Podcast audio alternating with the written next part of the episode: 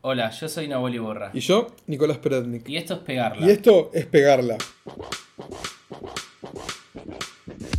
Creemos que pegarla tiene mucho de azar, entonces lo que hacemos es pedirle a los entrevistados que saquen unos papelitos donde hay distintos temas y de esos temas vamos a hablar en el podcast. El podcast del under de la comedia. En el episodio de hoy charlamos con Mariano Cádiz. Dueño de la silla eléctrica. Y ahora comediante. O sea. Bueno, la dinámica es eh, bastante sencilla. Vos tenés que. Ponete más ahí, Nico. Sí. Vos tenés que agarrar un papelito de acá Íbamos charlando del y tema que va vamos charlando del tema que sale. Que encima, que ahora somos colegas, vas a poder hablar de todo. Frustración, buenísimo para empezar. Ya estamos. ya estamos. Ah, ¿qué, qué, qué querés que, que hable de frustración? Sí. Así Claro, de ya una. desde que arrancaste. Ah, eh, bueno, que fue lo, lo, mi- lo que me hizo eh, tardar tanto en arrancar. Miedo. claro, miedo. Sí, soy bastante tímido y, y me, me costaba mucho exponerme a, a fracasar y, y- y que me vea la gente fracasar. Porque aparte lo ves todo el tiempo.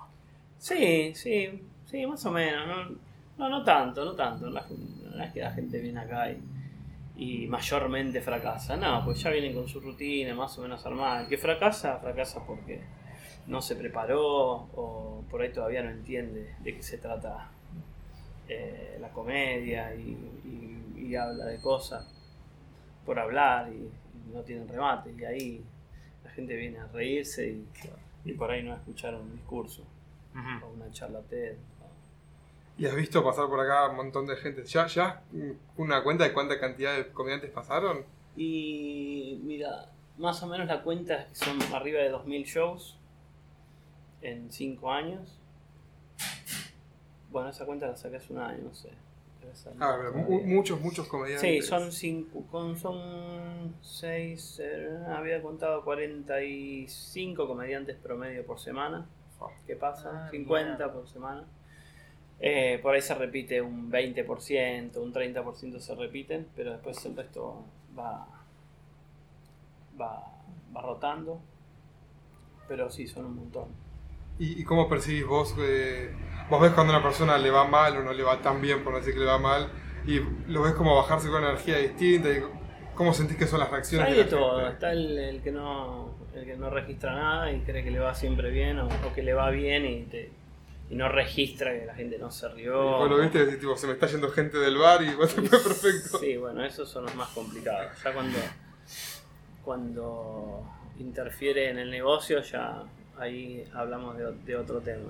Claro. Una cosa es no hacer reír, otra cosa ya es meterse con la gente y con su ideología y, y la gente viene a divertirse acá. pues. Para, para pasarla mal ya se queda en la casa. Entonces viene acá a reírse, a divertirse y, y no se merece sentarse en ninguna butaca de ningún club de comedia, de ningún teatro, de ningún para, para que se vaya decepcionada, ofendida o, o nada de todo eso. No sé, creo que estamos acá para entretener a la gente y, y hacerles pasar un buen rato y no para meternos con su vida y ofenderlos y, y que se vayan, no sé, pisoteados o, o que se sientan mal y que, y que no vuelvan más. ¿La silla empezó como, como un lugar para hacer stand-up o un día, una propuesta? No, arrancó como, como un bar y yo de entrada ya quería hacer stand-up y, y tiene una amiga de muchos años que, que es la que después abrió otro club de comedia, que es eh, Marina Tanzer, que es la, de Christoph. Y bueno, nosotros éramos amigos y yo sabía que ella hacía stand-up y nada, le estuve rompiendo las bolas como dos, tres meses hasta que un día me dijo, bueno, vamos a hacer un show. Hicimos un show un día y ahí vino Claudio Zuleta, Nahuel Delfín y con ellos arrancamos. Y bueno, el primer año fue un poco eh, de, de entrenamiento y de aprender de qué se trataba todo. Y, y ya el segundo año es como que yo ya agarré como la rienda de decir, bueno, me, me to- me toca hacer todo, me toca hacer producir, eh, hacer trago, limpiar, cocinar, lavar. Y ahora contar chistes también. y claro, algo Por si te faltaba algo. No, y bueno, eso fue porque yo qué sé, yo me divertía tirando remates abajo del, del escenario y, y siempre se cagaban de risa y, y me decían, no, no, que pero sos re gracioso, eso, y empezaron a romper las bolas, pues no te subís, pues no te subís. Y bueno, hasta que un día dije, bueno, ah, era como algo pendiente que tenía que, que cruzar la barrera esa de, del, del De- miedo, a- a- del pánico escénico a, cagarla ahí arriba y sí, eso. Pero nada, después eh, de a poquito eh, me, estoy- me divierto. Y le tomaste el gustito a esa. Sí, siempre me gustó. Todo lo referido a la comedia siempre me gustó.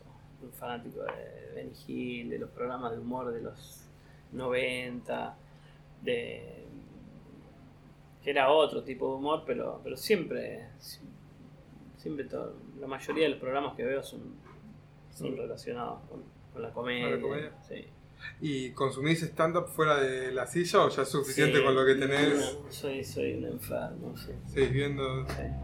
¿Y qué ves? ¿Qué clase de.? Por ahí son las 5 de la mañana y estoy viendo estoy viendo comedia eh, americana, no sé, de, de clubes de comedia que son clubes chiquitos de comedia en Estados Unidos que está lleno. Y nada, mirando. me YouTube te colgaste por ahí. Sí, sí, me, soy medio. Después no, después si me decís termino un día de trabajar acá y ya me vi tres funciones, me decís vamos al taburete a ver comedia, y te digo, no, no puedo ver más comedia. Eh, pero así como te digo eso, llego a casa y por ahí estoy al pedo, me pongo a escribir algo y me cuelgo viendo comedia. Es, es así. ¿Qué fue? Me imagino que tenés millones de anécdotas de acá. ¿Qué fue tipo lo más loco que viste en tu propio bar? Lo más loco que vi. Eh, no, no fue con la comedia. Fue un día que hicimos, tocaron unas chicas un, un, eh, acústico acá y, y se terminó subiendo un, un pibe que había que parecía que era amigo de las chicas y no era amigo de las chicas. Se agarró una guitarra y se puso a zapar y se puso a bardear a otro, a otro cantante que, que había tocado ese día. Y no entendíamos nada y de repente en dos segundos terminaron las piñas. No, ¿por qué? Sí. Tipo como los Simpson. Sí. Terminé en la comisaría explicándose. Yo no sabía nada. Un pibe. No, no entendimos nada, ni qué pasó, ni qué pasó, pero. Ni por qué, pero terminó todo. Todo mal. Y no sé, el otro día abrí, me apareció un policía. Hola, ¿qué tal? Sí, hola, Digo, no, guarden todo. Por favor, no tenemos nada que ver. vuelvo solo a la comedia, te prometo. Eh, y nada, tuve que ir a comisaría, de- declarar dos horas ahí sentado. Quería, yo lo conocía, al otro chico lo conocía y bueno, no vino más, por suerte. Eh, y después, de comedia, bueno, algunas cosas pasaron con la comedia. Algunos comediantes que se fueron de boca, dijeron cosas que no tenían que decir. Pero bueno, todo se charla después. Hay de todo.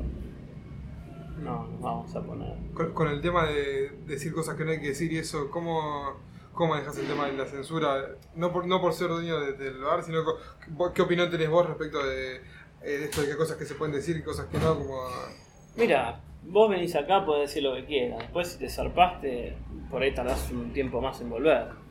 Y, y reflexionarás con el tiempo de decir, uy, ¿qué dije? Y bueno, yo tampoco soy quien para decir, ay, no puedes decir esto, no puedes decir lo otro. Vos sos libre de decir lo que quieras. Después, lo que sí no voy a permitir es que ofendas a nadie que trabaje acá o que venga algún cliente o ningún comediante. No, eso no permitimos. Va, no nos va, esa de que se sube un comediante y bardea al comediante que se bajó y se sube el otro y bardea al comediante que se bajó. Para mí me parece una pelotudez total eso. Que no va y somos todos colegas estamos acá para ayudarnos, no para tirarnos tierra y esto no es una competencia. Que a ver, no, vos sos más gracioso que yo, no, vos sos más gracioso, no, yo soy más gracioso. Es muy, no, no, no puedes comparar nunca la comedia de, un, de una persona con una comedia de otra persona. No, hay comedias iguales, no hay manera de hacer comedia igual. Y entonces, no sé. No, no me gusta cuando, cuando se bardean entre, entre comediantes. Básicamente.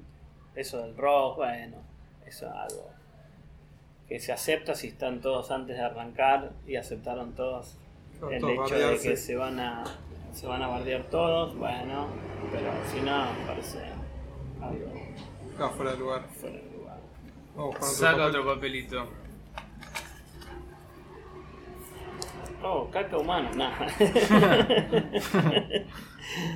eh, amigos, Eh, Amigos. amigos. Supongo que te habrás hecho amigos en Ah, la sí, comedia. sí, sí, creo que fue lo mejor que, que tuvo el, el haber puesto un club de comedia, fue, fue eso, que arrancó, arrancó como un, como un bar, se transformó en un club de comedia y, y es un club de comedia, porque acá nos encontramos todos hace ya mucho tiempo y, y si estás al pedo en tu casa no sabes qué hacer, sabes que venís acá y ves siempre a gente que conoces, que crees.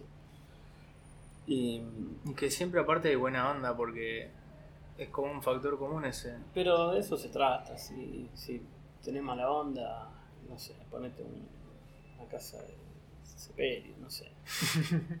Pero es un, un club, uno viene acá a divertirse, a pasarla bien, a, a compartir, a- y fue pensado más que nada en, en- en un lugar para que, que- un lugar para crear comediantes, para, para que de acá puedan dar, dar el paso, dar un paso más grande. Esa era la idea principal, que se pueda subir cualquiera y, y, y en cualquier momento y, y que pueda transitar ese, esos primeros pasos que son para algunos son muy duros y, y por ahí se, se suben poco en un año y por ahí está en un año decís, pero todavía no, no lo ves que no arrancan y bueno, porque tampoco tienen mucho, muchos lugares para subirse. Eh, y es difícil, yo lo sé, porque lo veo y hago cursos también con algunos eh, amigos y, y veo que están hace dos años y, y todavía no le entran tres remates juntos y voy a decir por qué. Y por ahí porque no se suben tanto y no tienen la gimnasia que requiere subirse y, y de a poquito ir sacándose el, el miedo y, y- Ir puliéndose. ir puliéndose, sí. Y eso, yo creo que acá se puede lograr bastante, eso, de sacarse el miedo, empezar a, a, a transitar esto que es divertido, yo qué sé. Es, más, más allá de hacer reír a la gente, creo que también empiezas a mirar para adentro, empiezas a sacar cosas, a entender cosas eh, de uno mismo, qué pasó, por qué pasaron. Y, y a través de, hacer chistes con eso, eh, también ahorramos mucha plata en, en psicoanálisis. que a veces lo dicen en el escenario, yo odio cuando dicen eso, es una pelotudez, pero es, es verdad y nos pasa y hablamos de cosas de la vida nuestra y te pones a hablar de tu papá y tu mamá y este y lo otro y decís, claro. Y te va cayendo la ficha sola y está bueno eso, está bueno. Y también siento como que es un grupo de autoayuda bastante grande que tenemos, que somos como mil, dos mil comediantes que, que, que vamos ahí contando nuestras historias y, apoyándonos entre sí. Hay de todo también, pero se rige, es un eh, es un no sé, un género que es bastante amigable. No sé, te metes con la música y los- las bandas, viste, es otro, mambo, viste, son todas estrellas de rock y pop quieren. Y el comediante es más tranqui, hay alguna que otra estrella, pero son los medios. También quizás por la necesidad de- del mismo del espacio, que vos vas a un, arrancás y haces un show y vas a actuar con cinco personas que no conoces, en cambio una banda quizás se manda y hace como todo su rato, su, su show de la banda y como que no le importa qué pasa después acá. Sí, Interactúas no, abajo con otros sí o sí. Claro, y, y compartís también eh, material y, y qué te parece esto. No, me parece que esto es más gracioso que lo otro. Y yo creo que se construye así la comedia. No sé si se construye uno sentado solo en un cuarto oscuro y diciendo, no, este remate pija último es el mejor. Y no, y creo que también de esa manera se construye. Que aparte ni siquiera se construye solo en ese caso, porque es parte de la interacción con otros igual, de, lo que, de tus experiencias, de lo que sea. Sí, sí, sí, a mí me, me ayuda mucho Nahuel al principio. Eh, tipo escribe mucho, es un enfermo de la escritura y le encanta escribir, entonces Lo empecé a enfermar un poco y, y él estaba chocho. y nada, arrancamos así, yo escribiendo una cosa, y dice, mira, fíjate así. Y, y bueno, en poco tiempo fue. Y bueno, también todas las horas de oyente de eh, que tengo escuchándolos, porque no es que mientras ustedes están ahí yo me voy a, afuera, los escucho Sí, prácticamente a todos. Entonces, pero porque me, me divierte, me divierte la comedia y me, me, me gusta. Y, y por ahí, nada, es como estar de oyente en cualquier carrera durante cinco años y de repente, bueno, ahora voy a estudiar. Cuando vas a estudiar ya decís, ah, bueno, pero esto ya lo escuché, esto ya. Como muy- muchas cosas que. Estructuras, viste, que, ah, esto es así, ah, ya me suena fam- me, me- me sonaba familiar un montón de cosas. ¿Hiciste algún curso inicial o arrancaste directamente No. al avanzado? No, hice alguna. Cuando hacíamos curso acá, veo que me metía en alguno, pero muy, Ah. muy tímidamente. Una, una clase, dos clases. Lo que Y- para vos es como un chico que crece en una familia de músicos y ya tiene como todo el oído de la... Y fueron much- son muchas horas Claro. de comedia. Y, y yo qué sé, no sé, me divierte. Me divierte. Si me divierte, es como que. Cumplió. Sí. Claro, acá que pasa de una persona de que yo vine acá, fue el primer lugar que actué, actué, que actué después, después, después de la muestra. Y, o sea, yo desde gente que viene arranca, gente que, que está consagrada, por así decirlo, ves un espectro de gente que, que consumís casi todo, casi todo el under de la comedia, creo que lo, vos acá, o gran parte. Y sí, sí, sí, tiene un, tiene un, un lado difícil que es el lado de, de la convocatoria, porque como son comediantes nuevos, nadie quiere ir a pagar un- una entrada o a venir a sentarse una hora, una hora y media a escuchar cinco comediantes nuevos. Entonces es difícil el tema ese. Por eso siempre pedimos que, que traigan eh, eh, algún amigo que los venga a escuchar, que nos venga a escuchar, porque sin, sin ellos no, nada, no se puede hacer nada. Sin gente que nos escuche y que, que, que apruebe o no apruebe lo que hacemos, eh, se divierta, es, es difícil. Se los ve como... Va, a mí, pa- para mí el cambio este del escenario es como, wow, es- parece una gilada, pero es resarpado. Es como que se los ve con energía, ¿viste? Con esto de la pantalla y la, la- el video. Sí, Está buenísimo. Cositas que, bueno, arrancamos con el, con el escenario ahí, eh, a donde está ahora, después lo cambiamos y, y bueno, nada, ahora lo cambiamos de vuelta y, y, y yo que empecé a hacer comedia hace poco, me di cuenta que era un cambio bastante importante para el comediante. eh, tener a la gente de frente y no tener que estar haciendo boomerang todo el tiempo Claro. eh, que tiras un acting para un lado y tenés que hacer 180 grados para que te vea el acting el del otro lado y era como estar pensando en, en darle la- eh, a todos lo mismo y era Romeo rompebolas. Acá como que estás de frente a la gente, estás más tranquilo, más no, no tenés la puerta al lado, que se abre, se cierra, yo qué sé, no sé. Sacamos el último,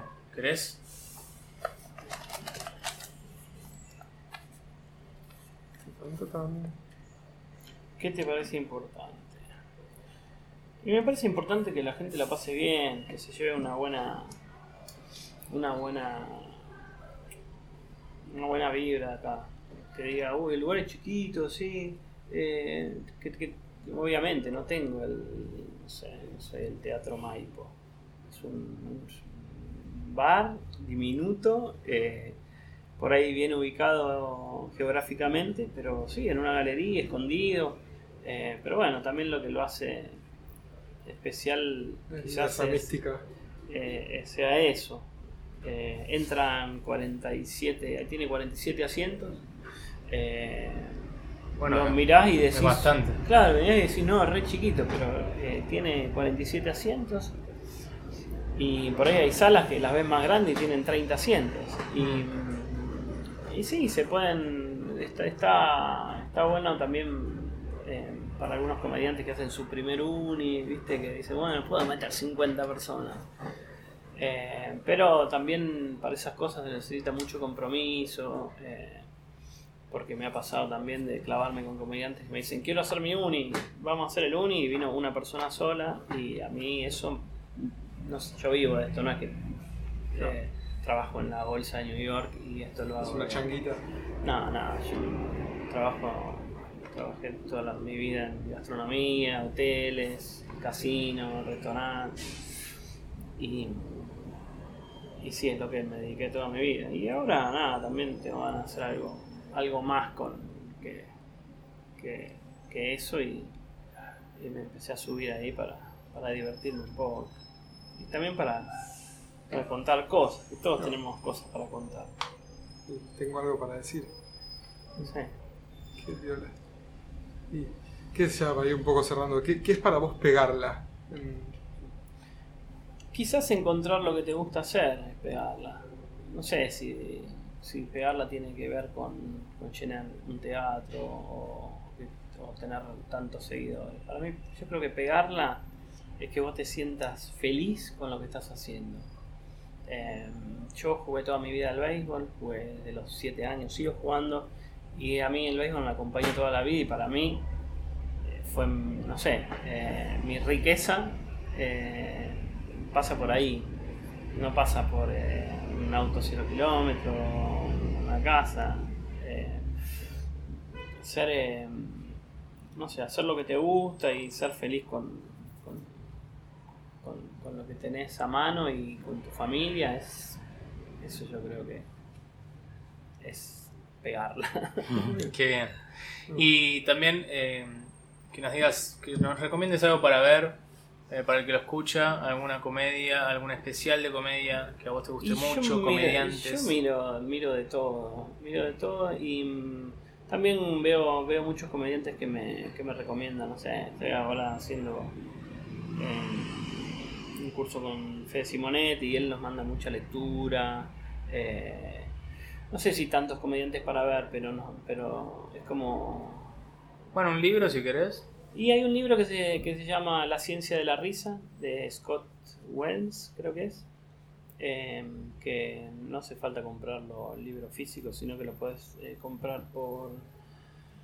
eh, que viene en PDF y sale barato, no.